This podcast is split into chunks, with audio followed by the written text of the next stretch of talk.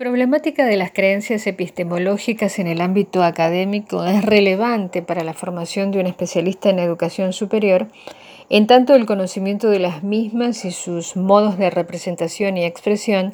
posibiliten un diálogo entre especialista y contexto. Las creencias epistemológicas situadas en campos disciplinares se construyen a partir de la naturaleza del conocimiento y los modos de conocer y aprender de los estudiantes.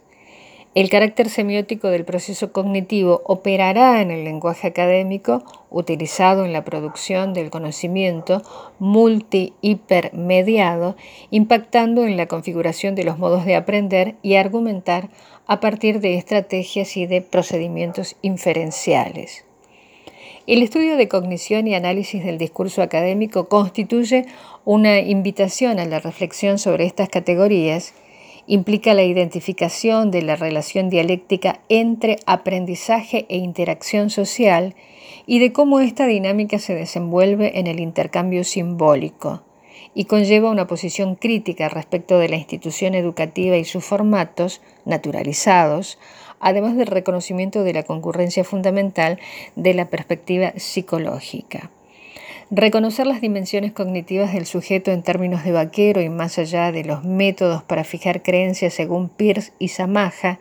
y de cuáles operen en mayor o menor medida en el imaginario del estudiante, implica reconocer la centralidad del sujeto y los modos de concebir y construir el conocimiento en línea con la mediación especializada de las disciplinas desde la perspectiva sociohistórica.